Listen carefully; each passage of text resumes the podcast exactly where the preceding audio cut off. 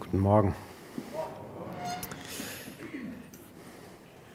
Bald ist es ja soweit, ne? Wir feiern das Fest der Liebe. Und, also den Begriff kennt ihr, oder? Fest der Liebe, ist das noch so ein gängiger Begriff? Ich weiß gar nicht. Also ich kenne den noch, ja? Okay. Gut, dann habe ich eine ganz einfache Frage. Keine Angst, musst du nicht beantworten, also zumindest nicht laut. Was ist denn eigentlich Liebe? Ja, nimm dir mal einen kurzen Moment und überleg mal, was bedeutet Liebe für dich? Versuch's mal zu definieren. Kurzer Moment.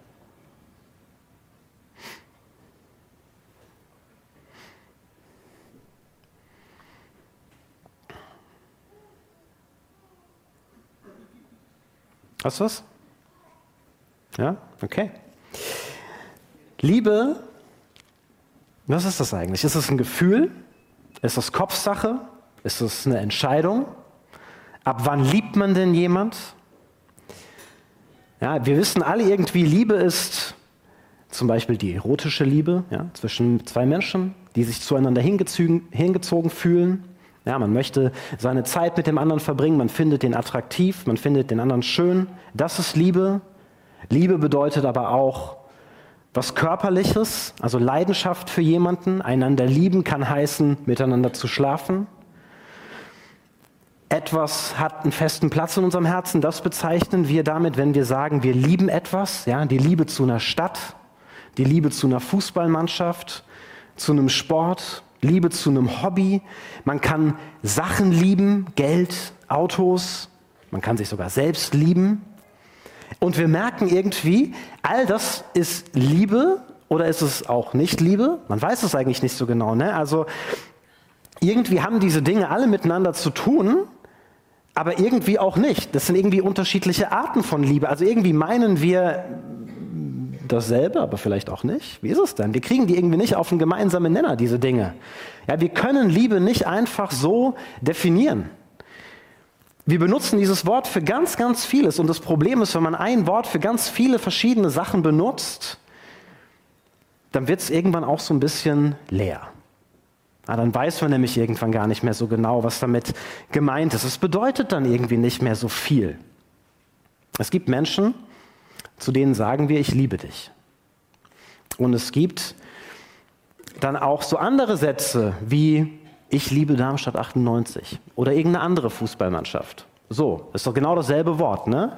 Aber wenn ich jetzt sagen würde, ich liebe dich, also zu meiner Frau, ich liebe dich wie Darmstadt 98. Ja, dann, ja. Das, äh, oder eine andere Fußballmannschaft, ja, es muss nicht Darmstadt 98 sein. Wer will denn so geliebt werden wie eine Fußballmannschaft? Keiner. Und trotzdem benutzen wir genau dasselbe Wort. Eigentlich wäre es austauschbar, was da hinten dran steht. Aber wir merken, nein, es ist nicht austauschbar. Irgendwie gibt's, bedeutet Liebe was Unterschiedliches. Es gibt im Deutschen übrigens keine allgemeine Definition von Liebe, zumindest keine allgemein anerkannte Definition von Liebe. Ja, wir bezeichnen mit dem Wort ganz viele unterschiedliche Dinge und ich denke, das hat damit zu tun, dass wir Liebe nicht fassen können. Das funktioniert nicht. Ja, wir können das nicht mit unserem Verstand erfassen. Man kann das nicht einfach definieren. Ja, du kannst jemandem nicht erklären, was Liebe ist. Das muss jemand erleben. Wenn du erlebst, dann weißt du, dass es Liebe ist. Ähm, es hilft übrigens auch nicht, wenn ich dir sage, dass ich dich liebe, weil du dann ja immer noch nicht weißt, ob ich dich wirklich liebe. Ja, Liebe kann man ja auch vorspielen, das wissen wir vermutlich alle. Menschen reden von der wahren Liebe, das heißt, es muss auch eine nicht wahre Liebe geben. Aber was macht denn dann die wahre Liebe aus? Was zeichnet die wahre Liebe aus? Wo finden wir diese wahre Liebe? Ich liebe diesen Ständer nicht. So. Also, was ist Liebe? Und das Schöne ist, in der Bibel steht da ganz viel zu. Und es gibt eine Stelle, die wollen wir uns heute Morgen anschauen, die uns vielleicht so ein bisschen dabei helfen kann zu entdecken, was Liebe ist. Ja, wir werden keine vollständige Definition kriegen, aber mal einen Eindruck davon, was ist denn echte Liebe. Bevor wir damit allerdings äh, starten, also mit diesem Text, habe ich kurz eine rein hypothetische Frage. Ja, also wir haben ja aktuell Weihnachtsmarktzeit. Wenn ich jetzt Folgendes sage, ihr Lieben, wir wollen Glühwein trinken gehen, hypothetisch, Bernd, was sagst du? Auf jeden Fall. Warum sagst du auf jeden Fall? Was Schönes zusammen zu sein. Wahrscheinlich magst du auch Glühwein, ne? Ja, so ein bisschen, ne? Also, aber du würdest es jetzt nicht als einen Befehl empfinden oder sowas, ne? Nö, ne? Ja, andere, die ähm, Glühwein nicht so mögen, die würden das vielleicht eher als, nee, will ich nicht. Wir wollen jetzt Glühwein trinken, nee, will ich nicht. Also, das ist wichtig, dass wir das im Kopf haben. Denn Johannes, ein Jünger von Jesus, schreibt ganz am Anfang von dem Text, den wir uns heute Morgen anschauen, ihr Lieben, wir wollen einander lieben. Oder auch anders übersetzt, lasst uns einander lieben. Und der Punkt ist, dass genau wie bei dieser Frage mit dem Glühwein. Johannes geht davon aus, das ist etwas, das wollen wir als Christen. Es ist keine Aufforderung, wir müssen das, sondern er sagt, guck mal, wir sind doch Christen, wir wollen doch einander lieben, deswegen sind wir doch da. Er setzt voraus, die Christen, an die er schreibt, die wollen das, die wollen einander lieben. Und warum? Denn die Liebe kommt von Gott und wer liebt, hat Gott zum Vater und kennt ihn. Wer nicht liebt, kennt Gott nicht, denn Gott ist Liebe. Wer Gott kennt und mit ihm lebt, der liebt. Der sagt, das finde ich gut, das will ich auch in meinem Leben. Ich will andere Menschen lieben. Ja, wenn ich Glühwein mag, dann trinke ich ihn, weil mir das schmeckt. Ja, wenn ich Gott mag, wenn ich mit Gott lebe, dann schmeckt mir Liebe. Dann will ich das. Und davon gehe ich jetzt heute Morgen auch mal aus, dass wir das grundsätzlich eigentlich alle wollen, dass uns das wichtig ist. Ja, mir geht es nicht darum, dass wir das manchmal nicht schaffen, dass wir manchmal auch sehr lieblos sind, sondern heute Morgen geht es darum, wenn wir das wollen, dann stellt sich doch immer wieder die Frage, ja, wie geht denn das dann? Was heißt denn dann lieben? Was ist Liebe? Ja, wir müssen uns das immer wieder fragen, immer wieder vor Augen führen, wenn wir das tatsächlich auch in unserem Leben wollen.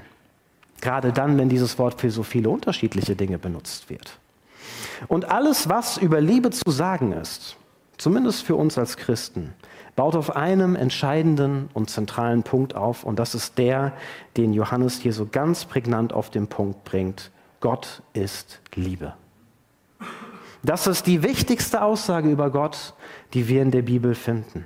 Liebe ist das, was Gott ausmacht. Wenn du auf der Suche nach Liebe bist, dann kommst du an Gott nicht vorbei. Liebe ist Gottes Wesen. Das ist nicht nur eine, eine Charaktereigenschaft von ihm, nein, das ist Gott, Gott als Ganzer, das, den macht Liebe aus. Johannes schreibt weiter, so ist Gottes Liebe bei uns sichtbar geworden. Gott sandte seinen Sohn in die Welt, damit wir durch ihn das wahre Leben bekommen. Das heißt, erst durch Jesus konnten Menschen erkennen, wie Gott wirklich ist. Alles, was davor war, alles, was Menschen davor über Gott gedacht haben, gesagt haben, war bruchstückhaft. Johannes schreibt, erst durch Jesus ist sichtbar geworden, wie Gott wirklich ist. Und was ist sichtbar geworden? Dass Gott Liebe ist. Erst dadurch, dass Gott Jesus gesandt hat, ist seine Liebe greifbar geworden, erlebbar geworden. Dass Gott Liebe ist, zeigt sich daran, dass er etwas für uns tut. Und daran, wie er es tut. Liebe ist also etwas, das etwas für andere tut. Liebe handelt, Liebe ist erlebbar. Sonst ist es keine Liebe, weil ich sonst nichts von dieser Liebe wissen kann. An dem, was Gott tut, wird sichtbar, dass er uns liebt. Das heißt, Liebe ist was, was sich in Taten zeigt. Und wir feiern jetzt an Weihnachten die Ankunft der Liebe. Auch das können wir uns mal auf der Zunge zergehen lassen, was das heißt, weil dieser Text bringt das eigentlich zum Ausdruck. Liebe ist ein Mensch geworden. Das hat es davor nie gegeben. Jesus zeigt eine Liebe, die die Welt davor noch nie gekannt hat. Gott zeigt den Menschen in Jesus etwas, was es davor auf dieser Welt noch nicht gegeben hat. Die Menschen, die Jesus gesehen haben und die ihn erlebt haben, die haben wahre Liebe gesehen und erlebt. Ist verrückt, oder? Das heißt, wenn wir wissen wollen, was Liebe ist, dann müssen wir uns Jesus anschauen. Dann müssen wir anschauen, was da passiert, als Gott seinen Sohn in die Welt schickt. Und ich weiß, das ist ein Thema, das hören wir so oft in Gemeinde. Damit sind wir groß geworden, wenn wir in Gemeinde aufgewachsen sind. Und wir neigen dazu, wenn wir Dinge oft hören, dann schalten wir irgendwann ab. Und ich bitte dich heute Morgen, versuch nicht abzuschalten. Hör hin, weil das ist die Grundlage von all dem, warum wir hier sind. Und vielleicht entdeckst du heute Morgen auch was Neues. Die Liebe besteht nicht darin, dass wir Gott geliebt haben. sondern darin, dass er uns geliebt hat. Das heißt, die Ausgangssituation ist, Menschen haben Gott nicht geliebt. Menschen wollten mit Gott nichts zu tun haben. Keiner von uns hätte von sich aus etwas mit Gott angefangen, wenn wir nicht von irgendjemandem was gehört hatten. Keiner, kein Mensch geht freiwillig auf Gott zu. Das war damals schon so und das ist auch bis heute so geblieben. Wie viele Menschen wollen heute nichts mit Gott zu tun haben? Das ist immer noch die Mehrheit der Menschen auf dieser Welt. Und das zeigt uns was Entscheidendes und Wichtiges über diese Liebe. Gottes Liebe ist nämlich keine Reaktion auf etwas, was wir als Menschen getan haben. Ja, Gottes Liebe steht und fällt nicht damit, dass wir ihn lieben. Ja, du musst auch keine besonderen Qualitäten vorweisen. Gottes Liebe ist für uns da, bevor wir irgendetwas getan haben, bevor wir überhaupt in der Lage waren zu lieben, bevor wir überhaupt signalisiert haben, du Gott, ich habe ein Interesse an dir, hat Gott schon ein Interesse an mir. Gottes Liebe zu uns erwacht nicht, weil wir was dafür getan haben. Stell dir das mal vor. Ja, da ist jemand, der will nichts mit dir zu tun haben, der kennt dich nicht, der ignoriert dich.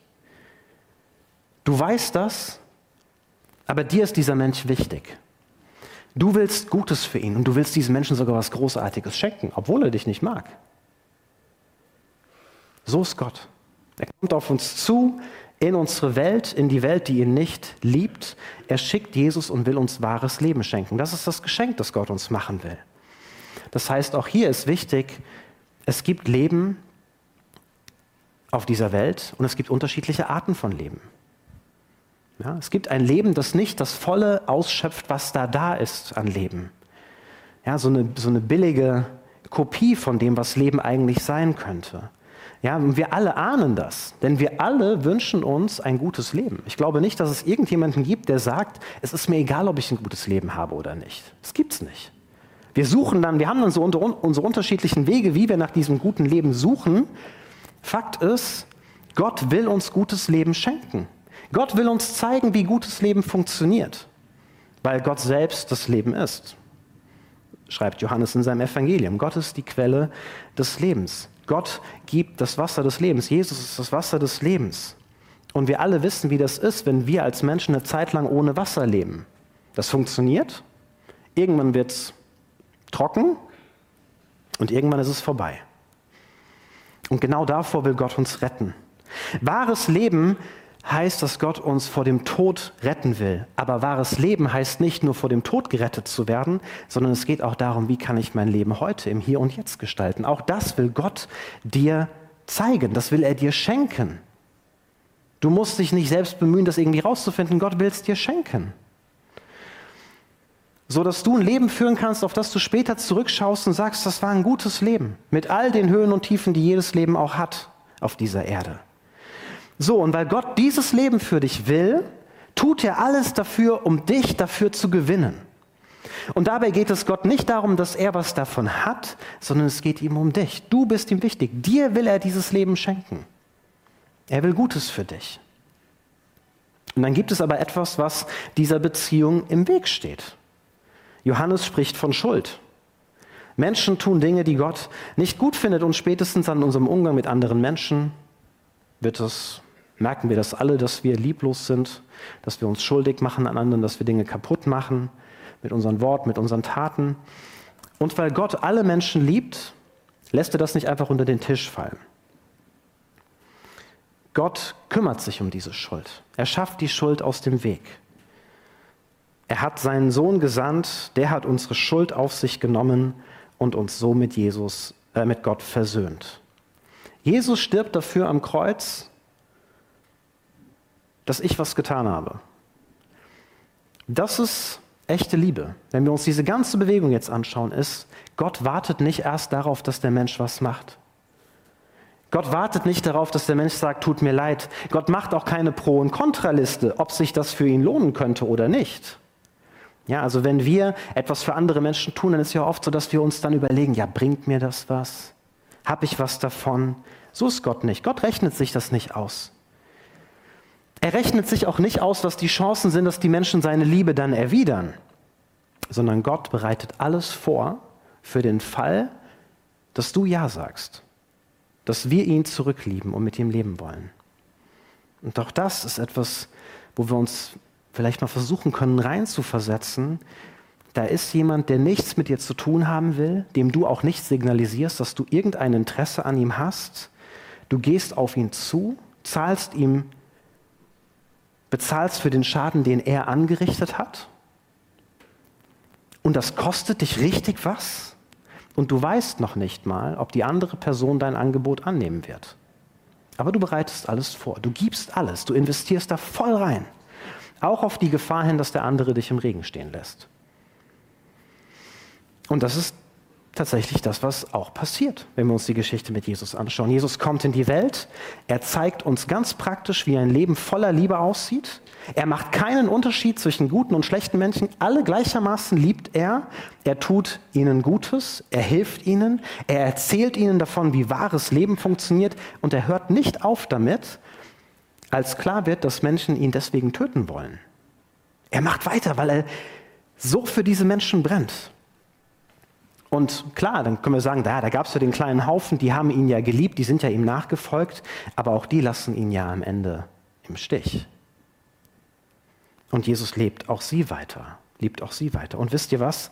Ich denke, jeder von uns, jede von uns, der dabei gewesen wäre, wir wären nicht anders gewesen. Wir hätten zu einer von diesen beiden Gruppen gehört. Ja, vielleicht hätten wir zu der Gruppe gehört, die gesagt hat, nee, der muss ans Kreuz, so, das geht gar nicht also die die Liebe töten wollten. Das ist eigentlich krass, wenn man drüber nachdenkt. Ne? Oder wir hätten vielleicht zur anderen Gruppe gehört, die ihn am Ende im Stich lässt. Warum fliehen die Jünger? Weil sie nicht sterben wollen. Vielleicht haben sie gedacht, so zu lieben ist doch verrückt. Ich gebe doch mein Leben nicht für so eine Sache. Das geht zu weit. So ein Leben ist am Ende, dann bin ich tot. Was habe ich dann davon? Nichts. Ich werfe mein Leben doch nicht für sowas weg. Das heißt, am Ende ist Jesus ganz alleine. Gott und Jesus gehen ein Risiko ein. Und zwar ein großes Risiko. Es ist wie in so einem Pokerspiel. Die machen ein All-In, alles rein. Ja, der eine gibt seinen Sohn, den er liebt, und der andere gibt sein Leben. Sie geben alles, obwohl sie damit rechnen müssen, dass nichts zurückkommt. Und wie gesagt, das ist das, was Jesus am Ende erlebt. Am Ende gibt es keinen mehr, der zu ihm hält. Und trotzdem geht er diesen Weg, weil er uns unbedingt für dieses Leben mit Gott gewinnen will, weil er uns da unbedingt wahres Leben schenken will. Wisst ihr, es ist einfach etwas für jemanden zu tun, wenn du weißt, dass du was zurückbekommst. Das ist aber keine Tat aus Liebe. Jemanden zu lieben bedeutet für jemanden alles zu geben, auch wenn das Risiko besteht, dass er dich abblitzen lässt. Und zwar nicht nur einmal, sondern immer wieder. So ist Gott. Ja, und ich kann mir keinen Menschen vorstellen, der das durchhält, weil es auch echt wehtut. Ja, wenn wir abgewiesen werden. Irgendwann lassen wir es sein. Irgendwann denken wir uns dann, nee, das ist mir nicht wert. Gott denkt sich nicht, das ist mir nicht wert. Gott liebt dich weiter. So liebt Gott dich. Dietrich Bonhoeffer hat mal Folgendes gesagt. Die Liebe will nichts von dem anderen, sie will alles für den anderen. Liebe will für den anderen nur Gutes. Liebe fragt sich nicht, lohnt sich das für mich, sondern Liebe fragt, lohnt sich das für den anderen? Und dann macht sie alles, was sie kann, um dem anderen das zu geben. Sie setzt sich für den anderen ein, sie handelt für den anderen. Und sie hört nicht auf, auch wenn der Geliebte sie abweist. Das zeigt uns das Kreuz. Ein für allemal. Das steht da als Beweis dafür, dass du, Jesus, wichtiger bist als sein eigenes Leben.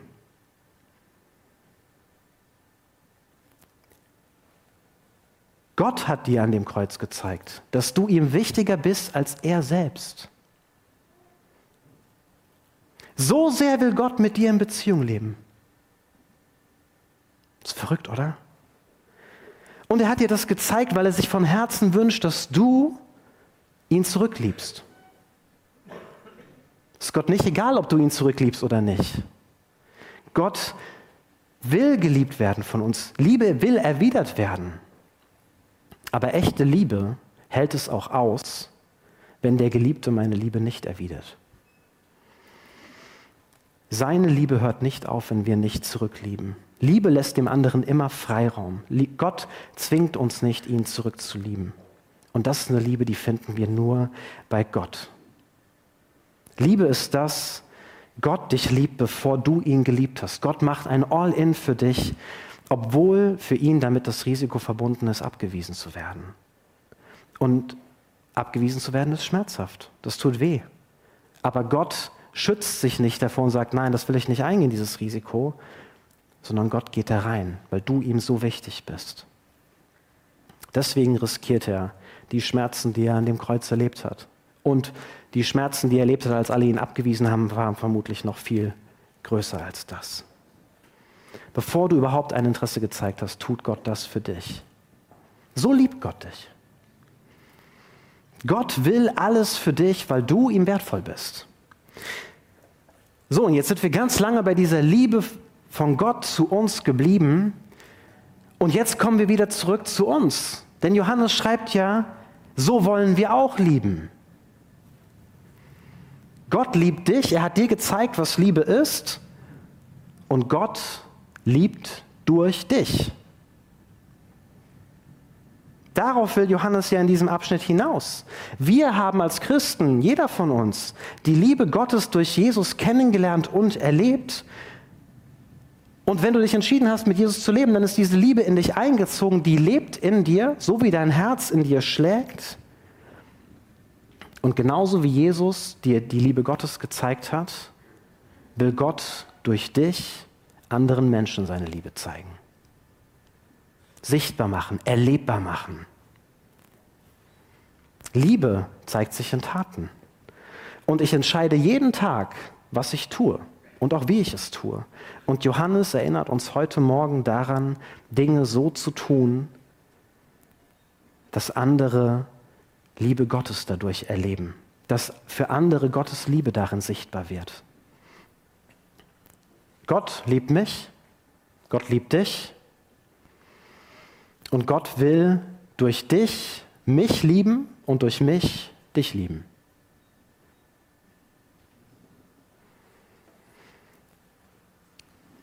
Gott liebt dich.